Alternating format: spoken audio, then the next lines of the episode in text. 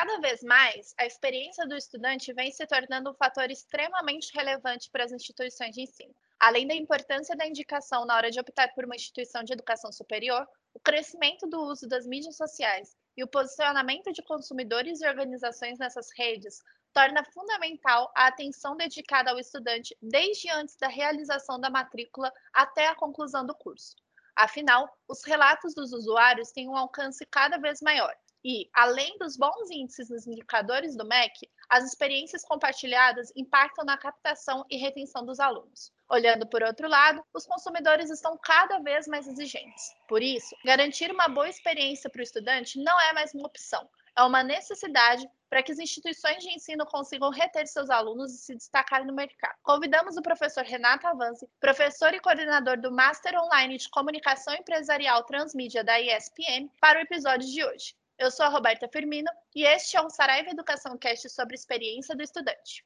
Bom dia, professor Renato. Que prazer imenso receber o senhor aqui com a gente no nosso podcast. E eu queria que você começasse se apresentando para o nosso público. Bom dia, Roberta. É ótimo estar aqui com vocês. É fantástico participar dessa iniciativa tão importante no mercado. Bom, falando um pouquinho de mim, bem resumidamente, para não ocupar muito espaço, a minha primeira formação, assim como a sua, é de jornalismo. Eu me formei em jornalismo e fui trabalhar em veículos de comunicação de massa, TV, rádio, jornal, revista.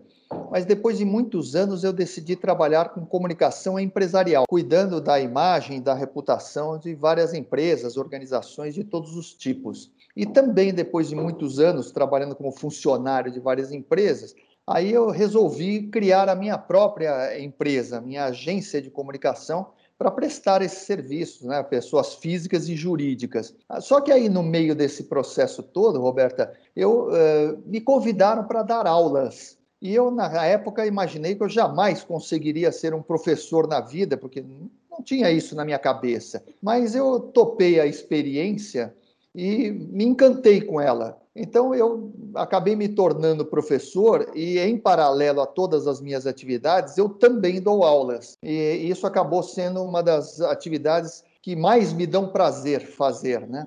Não é a minha atividade principal, como eu falei, eu tenho minha própria empresa, mas é uma atividade que me dá muito prazer. E por conta disso, de dar aulas, né, é, sempre em comunicação e sempre falando de comunicação empresarial, eu acabei me tornando também o criador e o coordenador de um curso, uma pós-graduação na ESPM. É uma pós-graduação Master em Comunicação Empresarial Transmídia.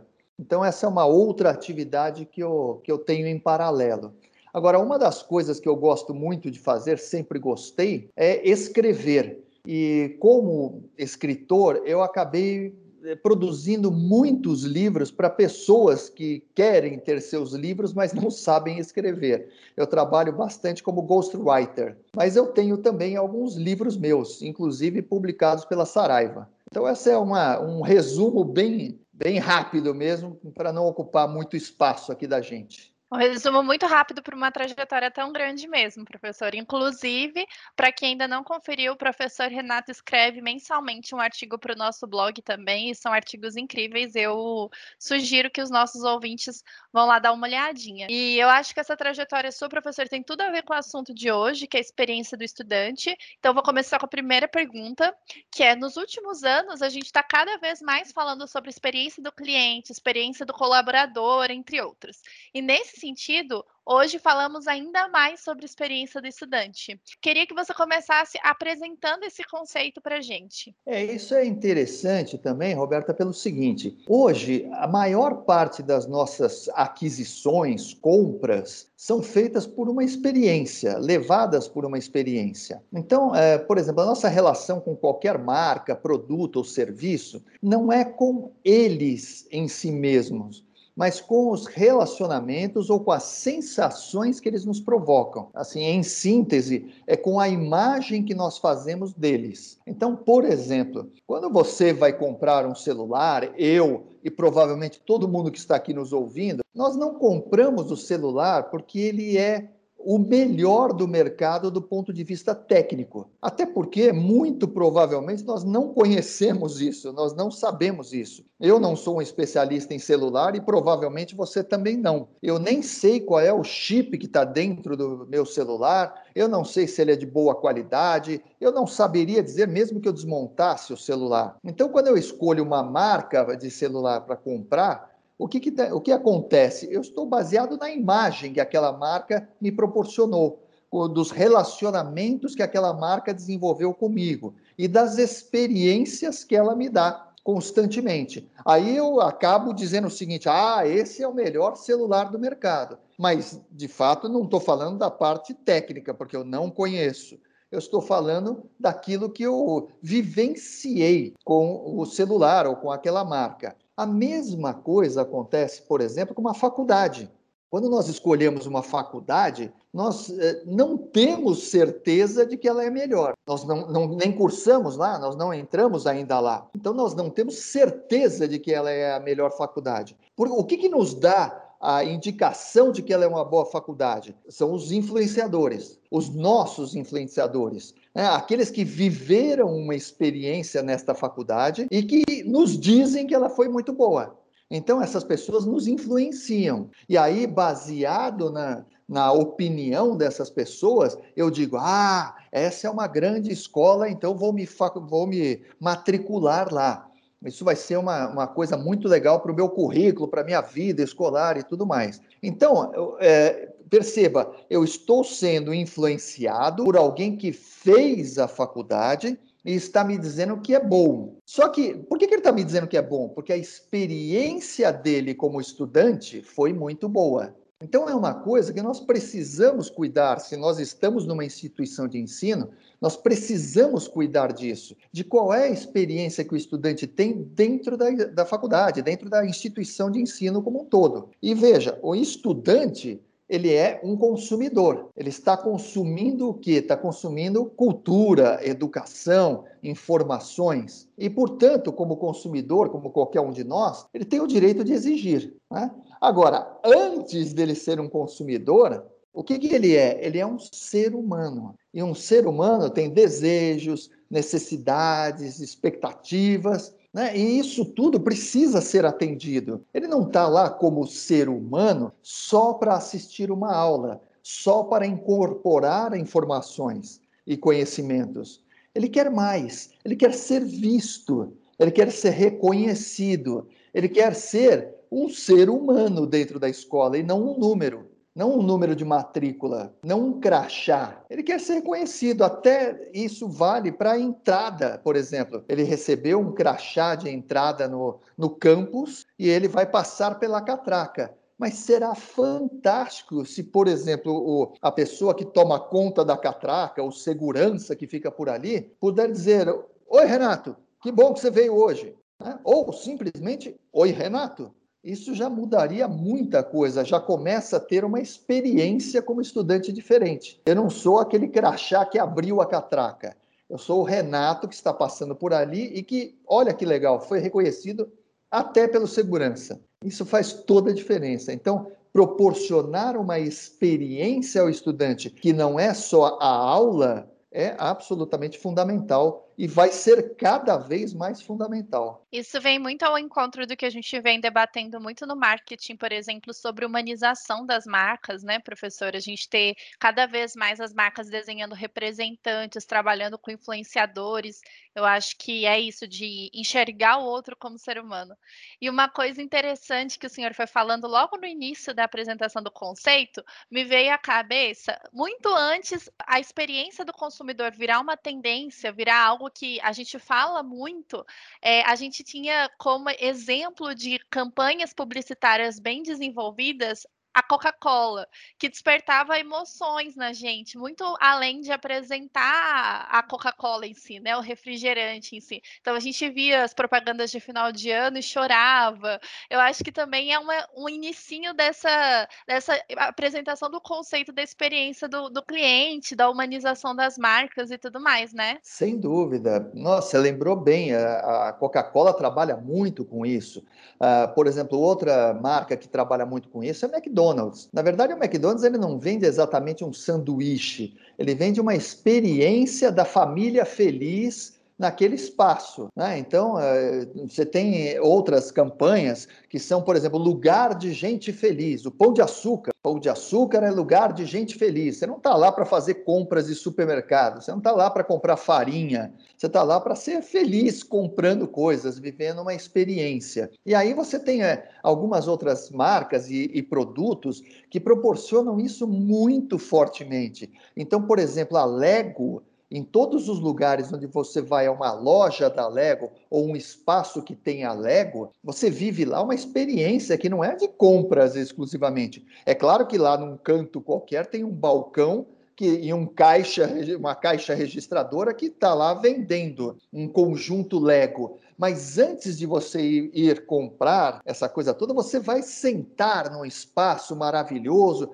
você vai usar as peças, você vai montar quebra-cabeças, vai montar bichinhos, carros, aviões, qualquer coisa, né? É, por exemplo, hoje uma das experiências mais fantásticas de, proporcionadas por empresas é da Heineken em, na Holanda, na sede dela. Você entra na sede uh, original da, da Heineken, da cervejaria, e você vai viver uma experiência. Ali o negócio é não ter que comprar cerveja. Se você, inclusive, não comprar nada, tá tudo certo para eles. Mas o que você vai ver lá dentro é uma coisa absolutamente fantástica. Como se produz cerveja, como se entram cada ingrediente, o clima interno, tudo te faz ter uma experiência absolutamente inesquecível. Então, quando você depois, saindo de lá, entrar num supermercado ou num bar e for pedir uma cerveja, provavelmente o que estará na sua cabeça é aquela marca, aquela marca que te proporcionou uma experiência fantástica. E o mesmo vai acontecer com faculdades. Né? Se a faculdade me proporcionou uma experiência inesquecível, todas as vezes que esse assunto surgir num grupo onde eu estiver, no meu, na minha roda de amigos, de familiares, com os vizinhos, e alguém falar, ah, meu filho está procurando uma faculdade, eu imediatamente diria, opa, vá, vá atrás da minha, vá atrás da, da faculdade que eu fiz, olha, porque é uma boa opção. Lá, seu filho vai ser feliz como eu fui. Isso muda completamente a coisa, né? Você não está vendendo só a matrícula. Isso é, é um grande problema de algumas uh, instituições de ensino, quererem vender exclusivamente a matrícula. A matrícula faz parte do processo, é lógico, né, um, um, processo de eh, desconto, um processo promocional, faz parte desse processo. Mas veja, cada faculdade, cada instituição de ensino tem um nicho de trabalho, tem uma fatia de mercado. Algumas trabalham para pessoas de baixa renda, algumas trabalham para pessoas de média renda, outras de alta renda. Então, quando você escolheu esse, essa faixa de mercado para atuar, a partir daí você não precisa continuar vendendo preço, promoção, desconto e essas coisas todas. Por quê? Porque você já está naquela faixa. O que você precisa é atrair mais pessoas daquela faixa em que você trabalha, em que a instituição atua. Né? E isso você vai conseguir com uma boa experiência do aluno o foco passa a ser mais na, no reconhecimento que a marca alcança do que na venda imediata, né, professor? Sem dúvida alguma, sem dúvida alguma. Porque eu volto a repetir, quer dizer, a, a, o que você vende, né, o preço e essas coisas todas, ele já atinge o seu segmento, o segmento que aquela instituição de ensino atua. Ele já está lá dentro. Você não precisa fazer grandes coisas. Agora, veja o que é diferente. Você está numa faixa de preço que, vamos supor, ele é, está no topo daquela média do mercado, daquele segmento. Né? Aí você fala, pô, preciso então fazer uma promoção para atrair mais gente? Não. Trabalhe mais a marca, trabalhe mais a experiência. Por quê? Porque aí você consegue é, alunos na faixa topo né, de preço, mas por que você vai conseguir alunos? Porque eles irão atrás da qualidade que está ali por trás. Né? Da, da, da. Então, o que, que acontece? Se você agregou valor, eu me predisponho a pagar um pouquinho mais. Se eu faço parte da sua faixa de trabalho, faixa que eu estou falando né, do, do, do, consumidor, né? um consumidor, por exemplo, de alta renda, ok, eu não preciso ter o menor preço entre os consumidores de baixa renda. Eu preciso oferecer a melhor experiência, porque aí alguém vai dizer: ah, eu topo pagar um pouquinho mais, mas para ter uma experiência diferenciada. Bom, professor, e o senhor começou a apresentar isso. Nós sabemos que quando observamos toda a experiência de um estudante de uma instituição de educação superior, a gente aborda muito mais do que o processo de ensino-aprendizagem em si. Aqui a gente está falando também da experiência de atendimento, suporte, a experiência no financeiro. Você pode falar mais sobre isso e como abordar a experiência do estudante de uma forma mais holística? Claro, e, e acho legal essa palavra que você usou, holística é, holística vem de holismo, que significa inteiro, um todo. E a instituição de ensino é um todo. E o todo é sempre muito mais importante mais forte do que a simples soma das suas partes. Né? Então, o que significa isso? A experiência total do estudante dentro da, da instituição de ensino é muito mais importante do que, por exemplo, uma parte que seria a aula. Se a aula é boa, que legal, que bom, que ótimo. Mas se você parar para pensar um pouquinho, é, ter uma boa aula deveria ser a condição básica, a condição essencial de qualquer instituição de ensino. Então, isto é importante, mas não é a única coisa. Porque, por exemplo, se eu tenho uma boa aula, mas eu vou ao, ao, ao sanitário, por exemplo, na instituição de ensino, e não tem papel higiênico lá, o que, que vai acontecer? Eu vou reclamar. Eu vou fazer uma reclamação tanto para a própria escola quanto nas minhas redes sociais. E vou falar isso para várias pessoas. Eu falo: olha que absurdo, estou estudando nesta instituição de ensino que cobra, eu pago, eu me esforço para esse pagamento e não tem nem papel higiênico. Agora, se tiver o papel higiênico, a presença dele não é mais do que uma obrigação da instituição, portanto, não vai gerar elogios. Ninguém vai sair comentando e compartilhando um post nas redes sociais dizendo: Olha, eu estudo nessa instituição de ensino que tem até papel higiênico no banheiro. Claro que não, porque isso é obrigação. Mas a falta é um absurdo. É, se constitui um absurdo para todo mundo. Então, o que, que eu estou querendo dizer? De quem é a responsabilidade de um papel higiênico? Bom, provavelmente das pessoas que trabalham na limpeza. Então, quem faz a limpeza do banheiro também se encarrega de colocar lá, repor um papel higiênico. Então, veja, eu estou falando do professor, que é bom que ele deu uma ótima aula, mas eu estou falando também das pessoas da limpeza. E podemos falar, logicamente, das pessoas que atendem na secretaria. E também das pessoas da área financeira, aquelas que encaminham o boleto, que cobram boleto e etc. Então, tudo faz parte desse processo, dessa forma holística que você falou de experiência do estudante. Então, uma das coisas que, que é, obviamente, eu sempre recomendo em todas as instituições de ensino onde eu atuo ou dou até consultoria, é treine os seus colaboradores. E lembrando que treinar os colaboradores inclui também os docentes, também os professores. Porque o que, que acontece em boa parte das instituições? Muitas vezes, esses docentes são contratados de última hora para cobrir um buraco. Então é assim, cara, você tem vaga, você tem horário nesses dias, nessas horas, tal, pô, tô, tô com um problemaço, um professor aqui ficou doente, por exemplo, se substituir, você, você topa, topa, ó, que bom, então vem aqui, sai dando aula, é amanhã cedo, né, amanhã à noite. E aí, o que acontece? A pessoa não conhece os valores da instituição, não conhece a cultura da instituição e, obviamente, não conhece o que representa valor para os estudantes daquela instituição. Ele pode estar acostumado a dar aula em outros lugares, mas não naquela instituição. Então, o que, que acontece? Ele acaba cometendo alguns deslizes, mesmo em sala de aula. Né? Então, quando você treina todo mundo, inclusive professores, todos os alunos daquela instituição recebem o mesmo tratamento. Todos entendem quais são os valores praticados ali, qual é a cultura. Né? Então, por exemplo, um bom atendimento tem que ser dado em todos os lugares. Eu mesmo, quando eu vou ao banheiro e tem lá uma senhora, um senhor limpando o sanitário, se ele me disser boa noite, boa tarde, bom dia, para mim faz toda a diferença do mundo. É muito importante. Né? Então, essa é uma das coisas que eu recomendo: treinamento dos colaboradores. Agora, uma outra coisa, uma segunda sugestão que eu daria, Roberta, é que as instituições de ensino é, incluam no seu processo sistemas de incentivo aos funcionários por meio de avaliações realizadas pelos estudantes. Então, por exemplo, pesquisa de mercado, pesquisa de satisfação, eu acho muito importante. Acabou uma disciplina, um módulo que foi dado, o professor tem que ser avaliado pelos estudantes, com uma pesquisa de satisfação. Né? Recebeu um atendimento na secretaria, o funcionário tem que ser avaliado pelo estudante que passou por ali.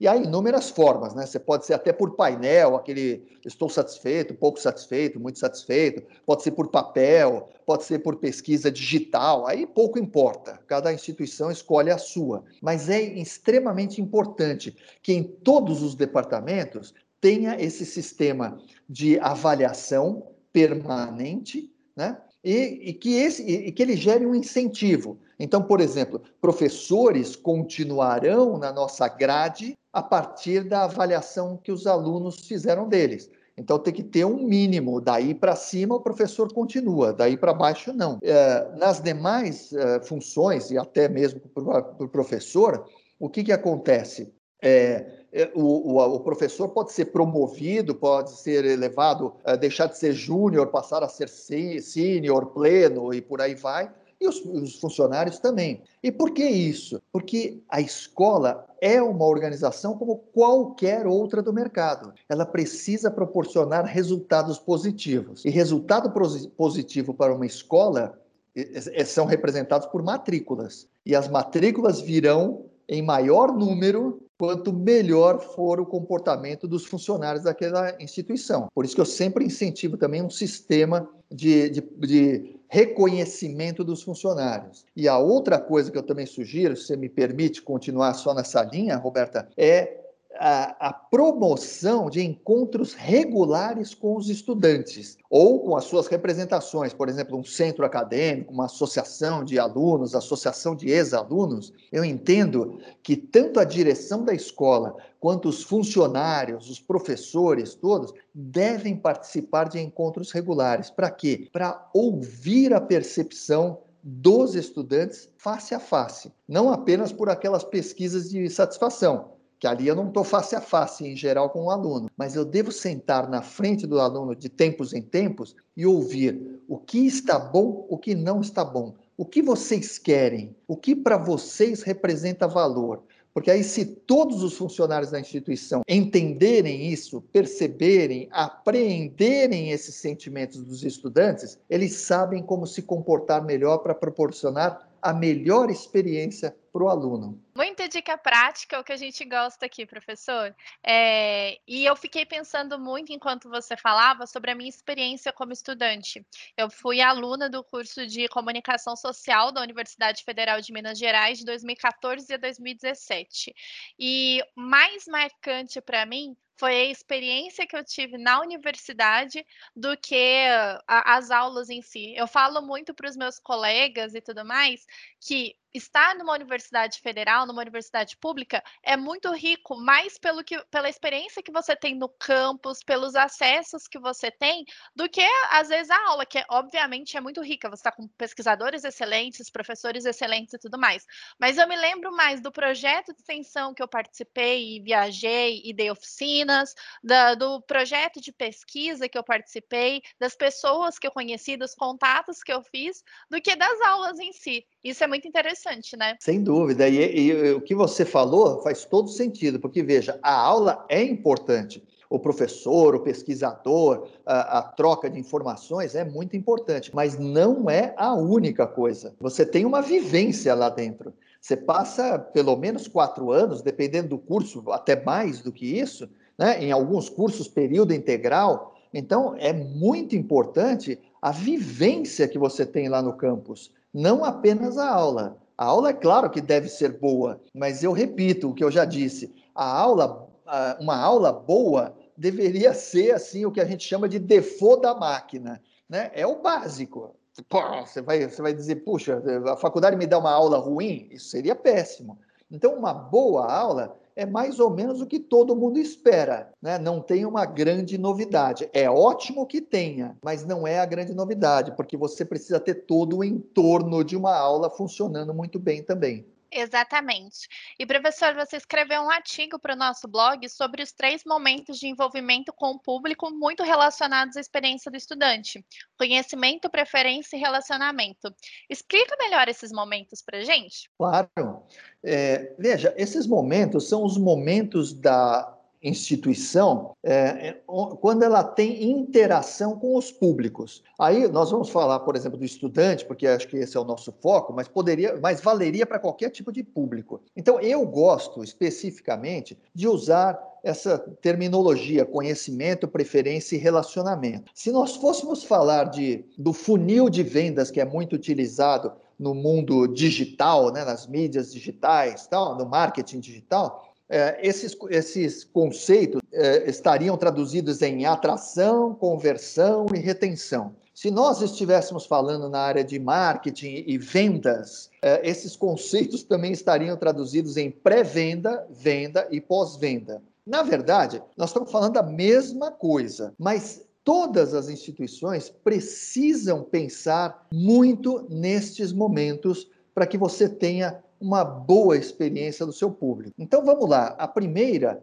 uh, que eu trato como conhecimento, a ideia é gerar conhecimento, fazer com que mais pessoas conheçam a instituição. Então veja uma coisa: se eu estou num, num, determinado bairro de uma determinada cidade e eu não sei, eu não conheço a existência de alguma instituição de ensino naquele bairro, o que, que acontece? Eu automaticamente vou procurar a instituição de ensino que eu conheço, que eu já ouvi falar, aquela que eu estudei, talvez num outro bairro, num outro lado da cidade, por aí vai. Né? Então, por que, que eu vou procurar a outra? Porque a outra eu conheço. A que está aqui no meu bairro, perto de mim, eu nem conheço. Então, não vou nem pensar em fazer a matrícula lá. Agora, é claro que hoje, uh, o que, que, nós temos? Nós temos a possibilidade de procurar no Google. Né? Então, vamos dizer, instituições de ensino superior uh, do bairro X ou da cidade Y. Eu tenho condições de fazer essa procura. Mas ali, o que, que acontece num Google? É, é, existe até uma brincadeira que se diz o seguinte: o crime perfeito é possível se você esconder o cadáver e a arma do crime na segunda página do Google. O que é que significa isso na prática? É, as pessoas normalmente pesquisam a primeira página do Google e, em geral, os dois ou três primeiros links que aparecem no alto da página. A página 2 do Google dificilmente é procurada. E a 3, então, você pode esquecer. Né? Então, se você esconder um cadáver no, na segunda página do Google, ninguém acha. É, é, por isso que se brinca que é um crime perfeito. Então, para que eu esteja na primeira página do Google nessa pesquisa, eu preciso figurar lá, preferencialmente, de uma forma paga. Né? Eu preciso colocar ali um anúncio pago. Então, essa é uma das formas que eu tenho de gerar conhecimento para o público. Eu não sou conhecido, quero que as pessoas me conheçam, então eu vou, por exemplo, anunciar no Google, é, vou anunciar é, em outras mídias sociais, eu vou anunciar no ponto de ônibus, no outdoor, na rádio, em qualquer lugar, enfim. Mas este momento é um momento que eu preciso gerar conhecimento, né? Então, por exemplo, só para dar uma uma, uma dica também aqui. Você falou que a gente que nós gostamos muito de dar dicas. Eu também, eu gosto muito de coisas práticas. Então, por exemplo, outra coisa que pode ser feito nesse conhecimento é alguma coisa do tipo: você, meu aluno, se indicar alguém para estudar aqui, essa pessoa se, se matricular, eu te dou um desconto e quem você indicou também ganha um desconto. O que, que eu estou fazendo com essa promoção? Eu estou gerando conhecimento para alguém que talvez não me conhecesse, porque o meu aluno vai atrás de alguém para que traga esta pessoa e venha se matricular aqui. Então, é uma das possibilidades, além das que eu falei, dos anúncios, né, de aparecer em outros lugares. Agora, tem um segundo momento de interação com o público, que é a preferência. Então, vamos lá. O, o, o potencial aluno né, o potencial candidato me conhece. Legal, ele sabe que eu existo. Então, já passou da fase do conhecimento. Agora ele está naquele momento que ele precisa decidir onde efetivamente ele vai estudar. E neste momento, ele tem opções. Ele tem duas, três, cinco opções, dependendo de onde ele está. Ele tem várias opções. Então, o que, que eu preciso fazer? Eu preciso criar naquele potencial aluno a preferência pela minha instituição de ensino. Então, eu preciso criar coisas, agir de tal forma que ele de fato prefira ficar na minha instituição. Então, o que, que eu poderia fazer do ponto de vista prático? Por exemplo, é, criar um dia de visita à escola antes até do aluno se matricular para o vestibular, por exemplo. Então, eu faço um dia de aproximação com a escola, um dia de vivência na escola. Aí eu convido os pais, convido os alunos, os potenciais alunos, os irmãos deles, vamos conhecer a instituição de ensino. Ofereço um café da manhã, um brunch, seja lá o que for, né? E talvez um brinde e lógico, vou entregar o quê? Um material promocional vou entregar um folder, vou entregar um, sei lá, um, um folheto, o que quer que seja, um kit, uma, um brinde, uma mochila, né, um squeeze, qualquer coisa, e eu faço essa promoção para quê? Para que o aluno olhe aquilo e fale: nossa, olha esse jardim, olha esse laboratório, olha essa, eh, essa lanchonete, esse espaço, puxa, entre todas as escolas, essa aqui está melhor. E olha o atendimento que me deram, olha as coisas que me forneceram, né? Olha como os professores foram legais, como as pessoas que me receberam e receberam a minha família foram legais. Então eu estou gerando o quê? Preferência. Entre todas as opções, o aluno certamente vai dar preferência para aquela que se destacou neste momento. Agora, vamos para o último momento de, de interação com o público o relacionamento. Relacionamento é o aluno agora de fato pode ser considerado aluno da instituição, porque ele já passou pelo conhecimento, pela preferência, prestou vestibular e se matriculou. Agora ele é aluno efetivamente. E como aluno eu preciso desenvolver ações de relacionamento com ele. Ele não pode, nós já falamos isso, ele não pode só frequentar as aulas. Tem que ter todo um relacionamento para reter o aluno aqui, ali, para que não haja evasão escolar em alta dose. O que é que eu faço para ter um bom relacionamento com ele? Então, eu vou criar, por exemplo, eventos. Vou desenvolver eventos para que o aluno queira participar desses eventos e ele só pode participar enquanto ele for aluno. Né? Então, se eu faço um evento anual, todos os anos o aluno quer participar daquele evento. Precisa ser um evento inesquecível, maravilhoso, para ele dizer assim: nossa, eu quero participar. Se eu sair daqui, eu não vou poder participar desse evento. Não, eu quero participar dele. Tenho que estar lá. Né? E, claro, relacionamento, por exemplo, a associação de alunos e ex-alunos é relacionamento. Né? Um ex-aluno deve estar sempre conectado com a escola, porque lembra, ele ele é uma pessoa que vai se casar com alguém, ele próprio pode fazer uh, um outro curso, a pessoa com quem ele se juntou pode fazer um outro curso, ele terá filhos, talvez, que farão cursos, e vai tem vizinhos para quem ele vai indicar curso. Então, o relacionamento se estende, inclusive, para ex-alunos. Né? Então, aí, quando eu complemento esses três momentos de interação, conhecimento, preferência e relacionamento, eu posso dizer que a minha instituição de ensino realmente está integrada neste mundo, do, do, neste universo do aluno. E agora a gente vai finalmente focar no processo de ensino-aprendizagem em si, professor. Como garantir uma boa experiência dos estudantes durante as aulas? Bom, uma, uma das coisas que eu imagino, Roberto, é o seguinte: a, tal, tal, eu sei lá, me arrisco a dizer que seja o maior segredo é a participação do aluno. Isso para mim é fundamental, porque quando você participa da aula, você está se engajando naquela aula, naquela disciplina e mais do que nunca está gerando o aprendizado. Porque é, dificilmente eu gero realmente aprendizado quando eu estou estático, sentado na frente de alguém falando sem parar. E lembra, isso pode ser presencial ou online, tanto faz, a lógica é a mesma. Se eu estiver sentado na minha casa vendo a tela de um computador, ou estiver sentado na, na instituição assistindo uma aula presencial, eu tenho a mesma lógica.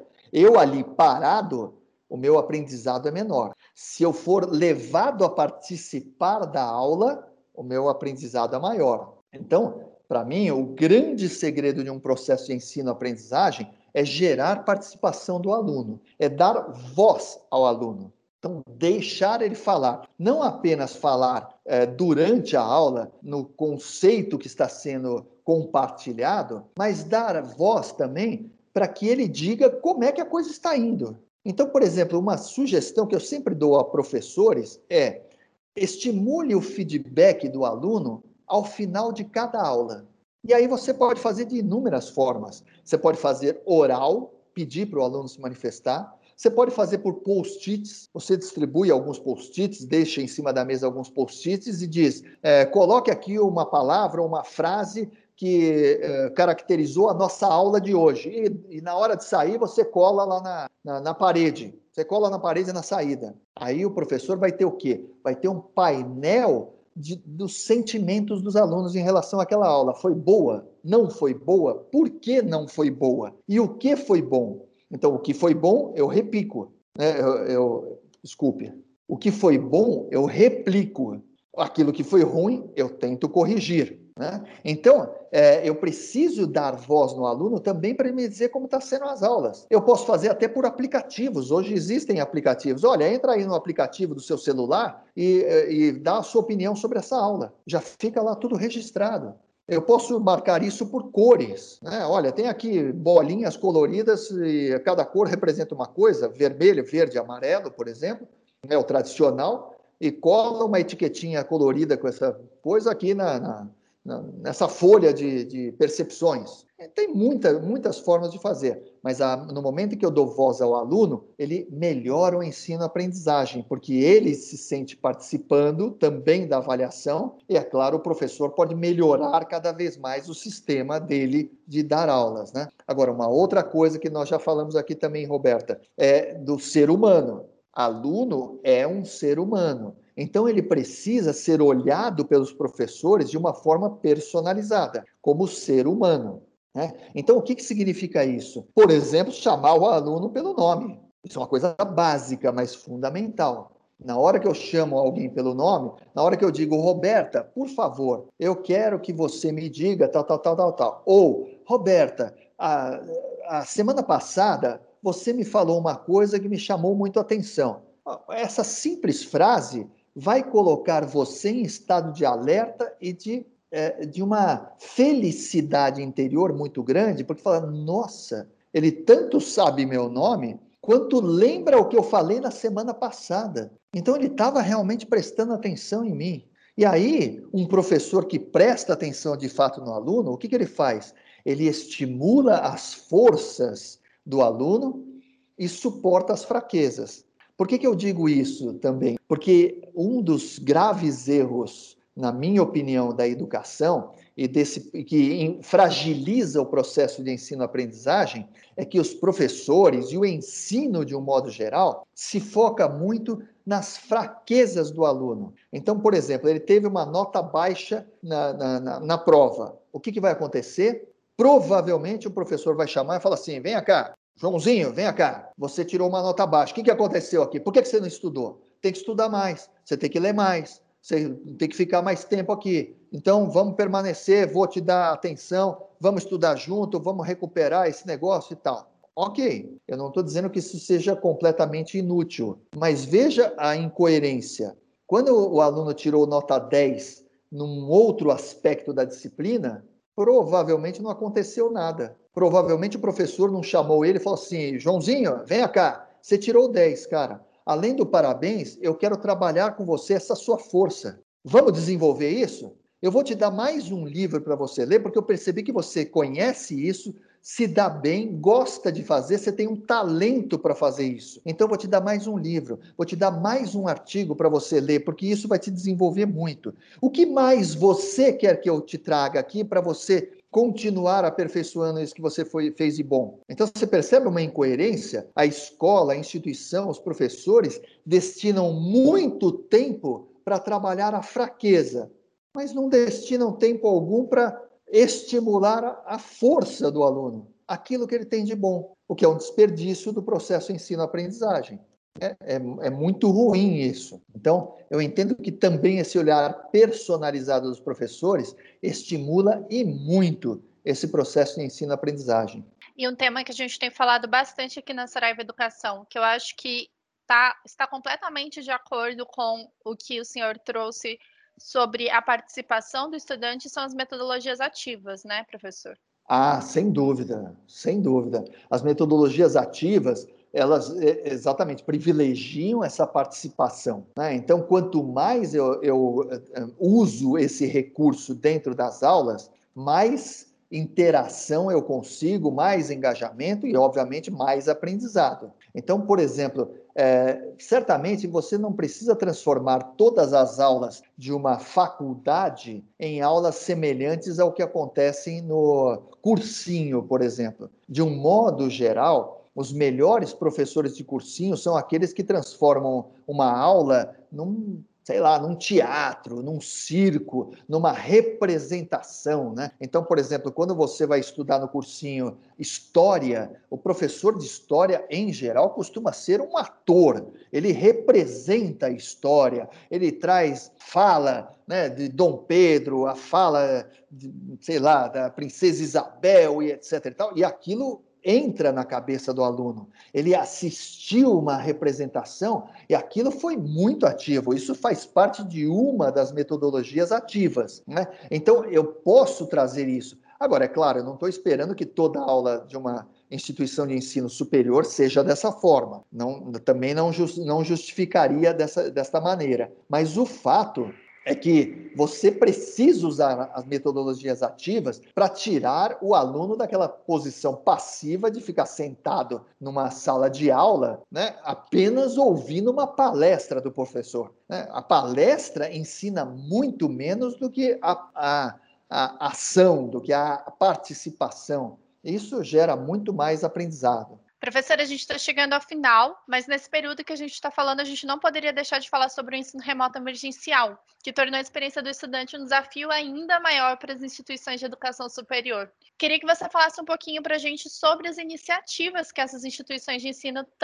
estão adotando nesse sentido. Legal. É, bom, e, claro que essa pandemia, Covid-19, etc. e tal, mudou completamente a forma de agir das instituições de ensino. E tudo na vida tem prós e contras, né, Roberta? Agora, eu acho, na minha opinião, é claro, que o ensino à distância tem mais prós do que contras. Então, só para rapidamente primeiro abordar isso, o que, que eu vejo de prós no ensino à distância? Primeiro, tempo de deslocamento. Né? Os alunos não precisam se deslocar pegando ônibus, trem, metrô, qualquer outra coisa. É, chegam rápido à, à, sala de aula porque já estão dentro de casa. Depois, eu acho que tem um foco na aula muito grande. Né? Então, assim, eu me sentei na frente de um computador e estou ali totalmente focado na aula. Claro, claro que pode ter a distração, mas a distração teria também se fosse na, na, na, na aula presencial.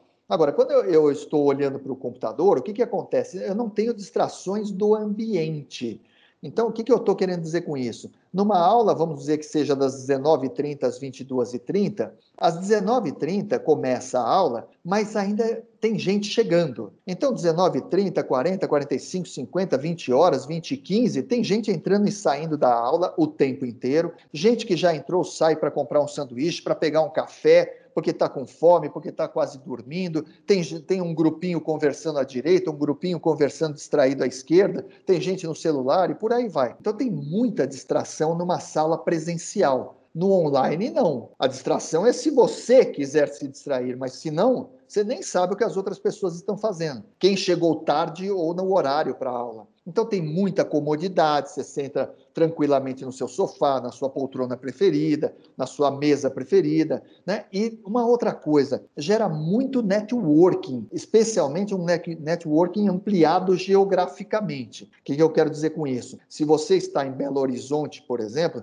numa aula presencial, provavelmente você vai se relacionar com alunos de Belo Horizonte e região. Não vai muito longe disso. Nas aulas online, né, o que, que acaba acontecendo? Geograficamente, você pode ter aluno de qualquer lugar, mesmo alunos que estavam muito mais distantes.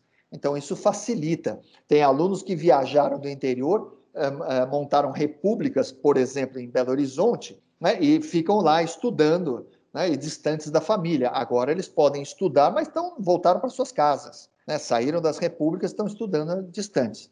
E um último pró aqui que eu me lembrei é que uh, na sala de aula virtual, a quantidade de alunos é indiferente. Então, por exemplo, 80 alunos numa sala de aula virtual é absolutamente possível, mas numa sala de aula presencial é quase impossível. É muita, muita bagunça para administrar, né?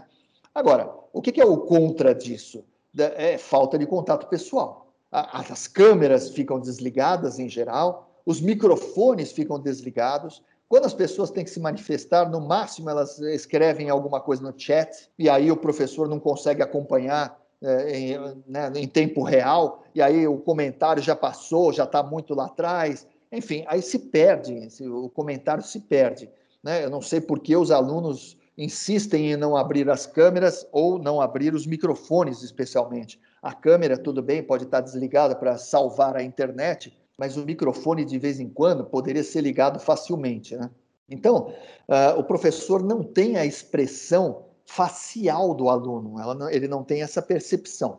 Aí é muito, muito mais complicado. Mas eu posso dar, sei lá, algumas sugestões. Uma delas, sugestão prática para superar esse momento, que algumas instituições estão fazendo, outras ainda não. Mas a primeira, estimular participação. Nós já falamos nisso. O que, que eu faria? O que, que eu faço, inclusive? Faria, não, o que eu faço? Por exemplo, eu atribuo pontos adicionais por câmeras abertas e é, por participação das pessoas. Não precisa ser necessariamente a câmera, pode ser o microfone, né? Mas se a pessoa abrir, participar da aula, ela tem um X ponto, o que eu quiser atribuir. Então, eu estou estimulando a participação das pessoas. A outra coisa, né?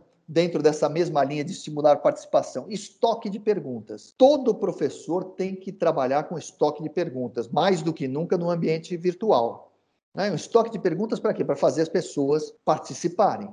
Então você traz as perguntas, porque já que elas não participam, você tem que estimular a participação delas. Então faça perguntas. E, neste caso, ainda chame as pessoas pelo nome. Mesmo com as câmeras desligadas, você sabe quem está ali conectado. Então, por favor, fulano, fulana, né? você, sobre esse aspecto, o que, que você sabe disso? O que, que você já vivenciou disso? O que é que você leu a esse respeito? Isso é uma das coisas. É, uma segunda sugestão, sala de aula invertida, né? que faz parte das metodologias ativas também. Mas a sala de aula invertida é muito legal porque você fornece o material informativo para o aluno e ele tem que estudar antes da aula. E o que é a aula? A aula só acontece a partir das perguntas dos alunos. Os alunos é que tem que perguntar para o professor. O professor vai ficar calado e vai responder as dúvidas, perguntas e sugestões e atividades que o aluno trouxer. Agora, você fala assim, ah, mas os alunos não leem. Ok, então para essa sala de aula invertida, você pode adotar duas práticas. Primeiro, você solicita ao aluno que antes da aula entregue uma resenha daquilo que ele tinha que ler. E a outra coisa, e pode ser junto, pode ser as duas, solicite ao aluno que entregue uma relação de perguntas sobre aquele tema. O aluno vai fazer as perguntas e entregar para o professor antes da aula, né, sobre aquele material informativo. Então você está fazendo o quê? Você está obrigando o aluno a, a ler. Para quê? Para que ele se acostume. Daqui a um tempo, os alunos estarão acostumados a isso, você não precisará mais fazer isso. Mas até que ele se acostume, faça isso. Você tem que entregar uma resenha, uma relação de perguntas, e eu vou te atribuir nota por isso. Né? Então o aluno acaba se obrigando a fazer e participar dessa sala de aula invertida. Uma outra coisa que funciona também bastante, Roberta, é gerar debates. Então você divide a sala de aula em grupos, grupos no, no sistema eletrônico, no sistema digital, e eles é, trabalham. Primeiro, talvez eles possam trabalhar individualmente nos seus grupos, e depois você traz todo mundo para a grande sala digital para discutirem e debaterem a questão. Então, a aula é debate, não é a aula do professor, é a aula da participação do aluno. Né? Então, você está gerando isso. E, de novo, você pode atribuir pontos, notas para a participação das pessoas, porque aí elas vão querer participar. Né? Já que tem nota, elas vão querer participar. Depois de um tempo, se elas se acostumarem, você já não precisa mais atribuir nota para isso, elas já estarão habituadas. E por, talvez por fim me ocorre aqui também sugerir, Roberta, a experiência, é, estimular a experiência do aluno, mesmo à distância. Nós estamos à distância, ok, mas dentro de cada disciplina, promova uma vivência do aluno, ou presencial ou online. Por exemplo, né, você vai dar uma aula de qualquer coisa, não importa o que é pode ser de jornalismo, pode ser de matemática, pode ser de gramática, de eh, eh, eh, finanças, administração, o que quer que seja. Mas você vai trabalhar com a experiência do aluno. Então, por exemplo, se você costuma ir ao supermercado, mesmo nesse período de pandemia, então eu quero que você relate, traga a experiência que você viveu com determinada marca. Traga a experiência que você viveu com o atendimento do caixa. Traga a experiência que você viveu observando um produto na gôndola e como os, os clientes se relacionam com aquele produto na hora da, da escolha. Então você está fazendo o quê? Gerando uma experiência. Agora, pode ser online. Você não quer que o aluno se arrisque no supermercado? Muito bem. É, eu quero que você vivencie a sua experiência no comércio online de supermercados. Então, entre lá, você talvez nem precise comprar. Se quiser, compre para sua família mesmo, o que é necessário. Mas eu quero que você relate a experiência. Qual a sua experiência no, no e-commerce? Qual a sua experiência no site, no atendimento? Eu, é, eu você pede para o aluno entrar no chat de, de ajuda do site online e relatar a experiência dele com o atendimento do chat ou com o robô que o atendeu no chat. E aí, no final, o professor fecha as conclusões do grupo versus as conclusões da teoria daquela disciplina, seja ela qual for, não importa qual. Né? Então, é, isso ajuda muito nesse período de aulas à distância para tornar a aula realmente legal, gostosa, participativa. Aulas que, apesar de serem online, à distância, trazem muita proximidade, geram um contato maior entre as pessoas, entre o professor e os alunos. Esse momento final é para o senhor deixar mais dicas ou referências ou contatos, se desejar, professor. O espaço é seu, fique à vontade. Ah, legal, obrigado, Roberta. Bom, uma das coisas que eu vou dar algumas dicas, eu sempre gosto de dar algumas dicas práticas, eu vou dar algumas dicas práticas. É, disso tudo que a gente falou, se você quiser continuar aperfeiçoando, aprimorando, faça benchmark, ou seja, procure profissionais de outras instituições de ensino, pessoas que já trabalharam ou que trabalham atualmente em instituições de ensino, com quem você possa trocar. Né? Faça parte de grupos, grupos do LinkedIn, grupos de Facebook, grupos do Instagram. Enfim, você tem muitas possibilidades de fazer benchmark com outras pessoas, né? outros profissionais da área para aprender, para incorporar alternativas. Uma segunda dica é pesquisar. Pesquise no Google, no YouTube, no Pinterest. Você vai encontrar muitas coisas que estão sendo feitas para instituições de ensino em que você pode aproveitar, você pode adaptar para a sua instituição né, e ter muitas vantagens. A outra coisa, lógico, que eu vou sugerir é ler os artigos do blog da Saraiva. Isso é evidente, você vai ter muita coisa boa lá, muita dica prática para aplicar no seu dia a dia. Né? E talvez uma última dica é procurar especialistas. É, qual a vantagem de procurar um especialista? É, é que ele vai estudar o cenário da sua escola ele vai estudar a sua realidade, o perfil do seu público, dos seus estudantes, dos seus uh, funcionários, dos seus professores, e vai propor soluções personalizadas, né, de acordo com a sua realidade. Então, vale a pena.